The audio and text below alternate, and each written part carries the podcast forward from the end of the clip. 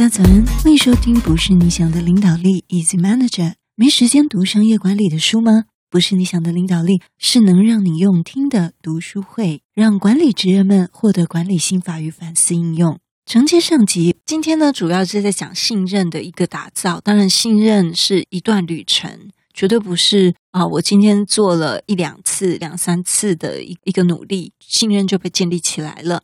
信任的建立呢，包括呢，呃，从你们的会议是打造成人人都敢畅言的环境，甚至你们可以有互评会议。在这个互评会议中呢，大家是秉持着三点：诚实、富有创意跟深具合作性质的 challenge，绝对不是批斗大会。好，大家提出的这样诚实、富有创意、深具合作的，有的是属于策略面，有的是属于战术面的疑虑、问题跟建议，可以帮助这个被 challenge 的人拟定出接下来清楚的步骤清单。这个才是一个高价值的互评会议。好，如何能让人拿出好的表现呢？他就举了一本书，叫做《葛洛夫给经理人的第一课》。这个问题感觉很复杂，如何让人拿出好表现？其实啊，没那么复杂。葛洛夫反过来问说：是什么妨碍人做好工作呢？只有两种可能，你要不要想想看是哪两种？是什么妨碍一个人把工作做好呢？第一种可能呢？就是这个人不知道怎么样才能把工作做好。第二种就是他知道要怎么样做，但是他没那个动力做。好，那我们再进一步来看哦，为什么有些人他不晓得如何把工作做好呢？简单而言，他就不具有那份技能嘛。好比说，你想要找人帮房子刷油漆，可是你却用了一个会计师，结果呢，最后油漆。漆的乱七八糟的，也没有什么好好意外的。那么，接受过这个记账工作的人呢，他不一定拥有这样的一个油漆工的经验嘛。当你身为管理者碰上这种情形的时候，你有两条路可以走：一，你协助这个人去学习必要的技能；二，改用已经有这个技能的人。至于人为什么会没有动力把工作做好呢？这是刚讲的第二第二种人嘛。哈，那么答案有可能是。他们不清楚做得好是什么样子的，所以这个也是我想，现在可能岁末年终，有些人可能要转职。转职的时候，你去面试，千千万万一定要，不管你是应征哪一种阶级的职务，都一定要跟你的面试官去确认说，以这个职务而言，什么叫做做得好，这个非常重要。第二种没动力把工作做好的人呢，可能是他们的职务没有办法满足他个人的一个抱负。他们做得到，但是他不想做，他想要去做别的事情。第三呢，他们觉得就算自己再多努力一点，也什么事都不会改变，好像有功无赏，就是有点我做多做少，反正都是这样，随便乱做也不会有处罚。那么我干嘛给自己找麻烦呢？解决工作表现不佳的第一步，永远呢都是要记得要分析背后那个人的个人议题是什么，他是动力问题还是能力问题？找出这个答案其实不一定很难，你只要跟这个人多聊几次，你就知道了。首先呢，讨论你们的期待是否一致，你们两个人的心目中的做好是不是一样的事。那接下来呢，讨论是否是动力的问题。如果这两件事都搞定了，你依然觉得很不安，那么呢，就请研究是否涉及技能的问题。当然呢，这以上的方法要有用。这个大前提就是你们中间是具备建设性的诚实对话。如果你对他诚实，他就一直都不想回应你啊，然后就是中间隔了一大道墙，或者是呢，你用一个很虚伪的方式跟对方互动，那当然这样子没办法有一个好的一个突破。所以呢，不论你从事哪一行，你的团队有多大，都要学习懂得如何解决你同仁、你部下的问题。这将是你们能一起成功的关键。一切的一切都是在于替彼此的关系建立稳固的根基。我觉得在这里，这里分享的非常好。首先，我们就是要与同仁建立一个信任的关系。那这个信任的关系呢，其实是透过每天的互动，还有就是在会中，你会营造了一个畅所欲言的一个环境。那么再者呢，就是建立这种信任关系也是需要时间的。作家契诃夫曾说过：“你一定得信任人，要不然日子过不下去。无论是友谊、婚姻、合伙，或者是所有的关系，都是如此。而管理者跟部属之间也是一样。这个听起来言之有理，对吧？但是啊，说起来容易，做起来真的很难哦。尤其是如果你就是在上位的那个人，不论你是怎么样善待看双方的关系，但是你对于你的下属而言，你就是他的上司啊。你能左右他们日常工作的程度，是高过他们能影响你的程度。也就是说，建立信任关系的责任其实是在谁身上啊？是在主管身上，不是在部属身上。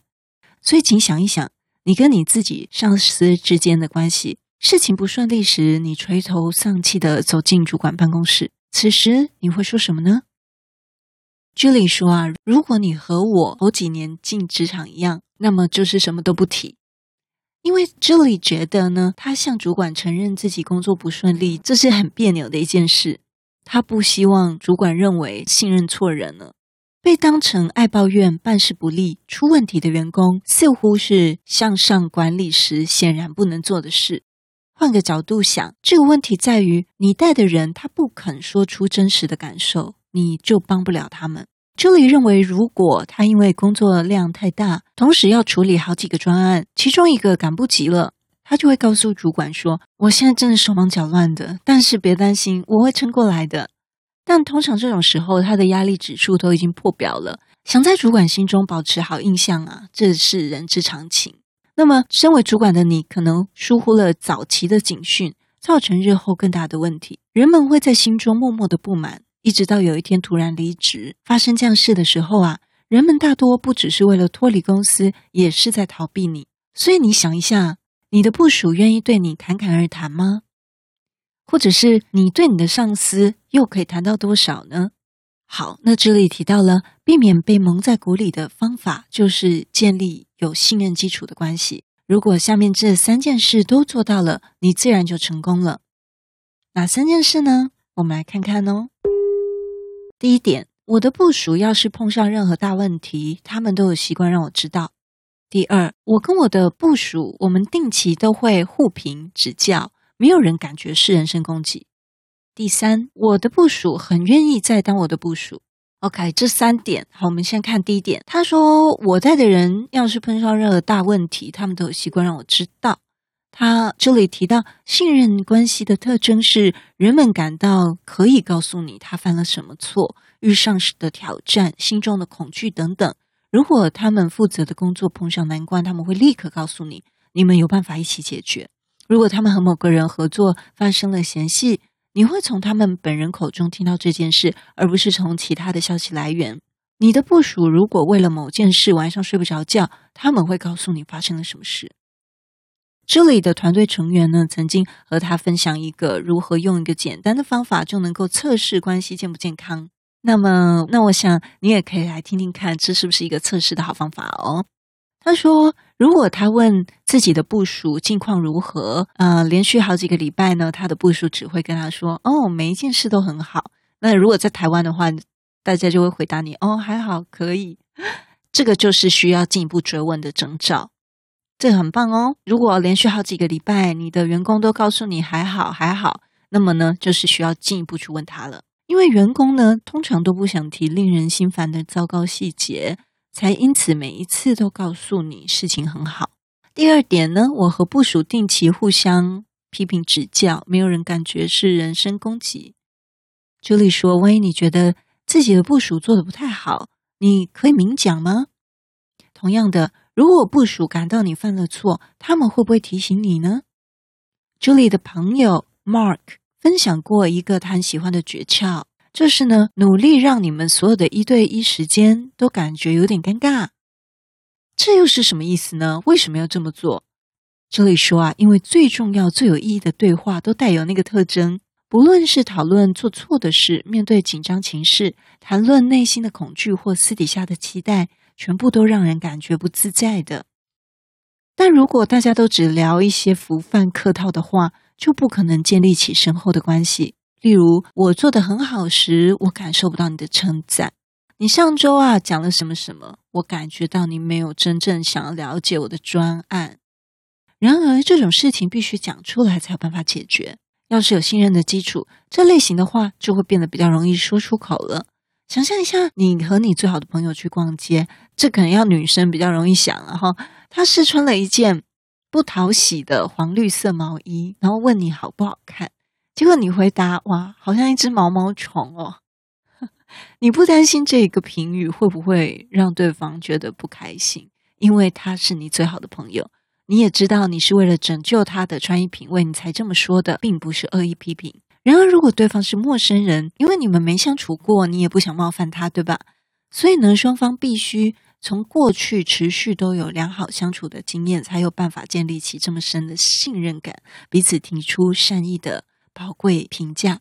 这边呢，我想要分享。之前在职场上周会的时候，那时候我有做一个小破冰啊，就是大家就轮流写，就是说对彼此的优点印象是什么，就是对彼此印象优点是什么，每个人写一点，那最后要大家把它念出来。那念的时候就是会有点，就是会有一点别扭跟尴尬，但是呢，其实后面的效果是很好的，对，因为我们在职场大部分就是会提一些需要改进的东西，会多过于。对对方个人优点的一个赞赏跟欣赏，通常就是强调在于事的方面。如果你的团队是平常工作时候大家都很忙，没有什么时间互动，或者是啊、团队彼此成员不太熟悉，或者是每次要到周会的时候这个气氛就不太好，那也许可以考虑试试我采用的这个破冰的方式。我个人体验效果是不错。